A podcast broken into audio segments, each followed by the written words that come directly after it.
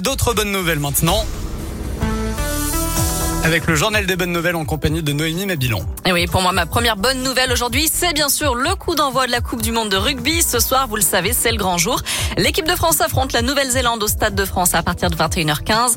Un match qui sera retransmis dans de nombreuses fan zones à travers la région. Ce sera le cas notamment à Lyon. Le Loup Rugby ouvre une fan zone au Stade de Gerland. Les supporters des Bleus pourront suivre tous les matchs du 15 de France sur écran géant et l'intégralité de la phase finale. L'occasion aussi de croiser des joueurs du Loup qui viendront encourager leurs coéquipiers.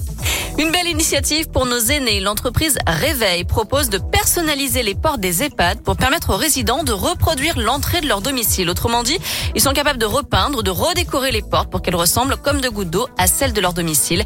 Une manière de leur redonner un repère et de leur rappeler leur vie d'avant. On termine avec cette bonne nouvelle pour les fans de Tintin. L'album Les bijoux de la Castafiore va être republié au mois d'octobre avec les dessins d'origine qui avaient été publiés dans le journal Tintin entre 61 et 62. Ces dessins dormaient dans les archives depuis 60 ans. Ils ont été restaurés, la colorisation a été refaite et en 2021 déjà 10 millions d'exemplaires de cet album avaient trouvé preneur. Cette nouvelle version devrait donc faire grimper encore les ventes.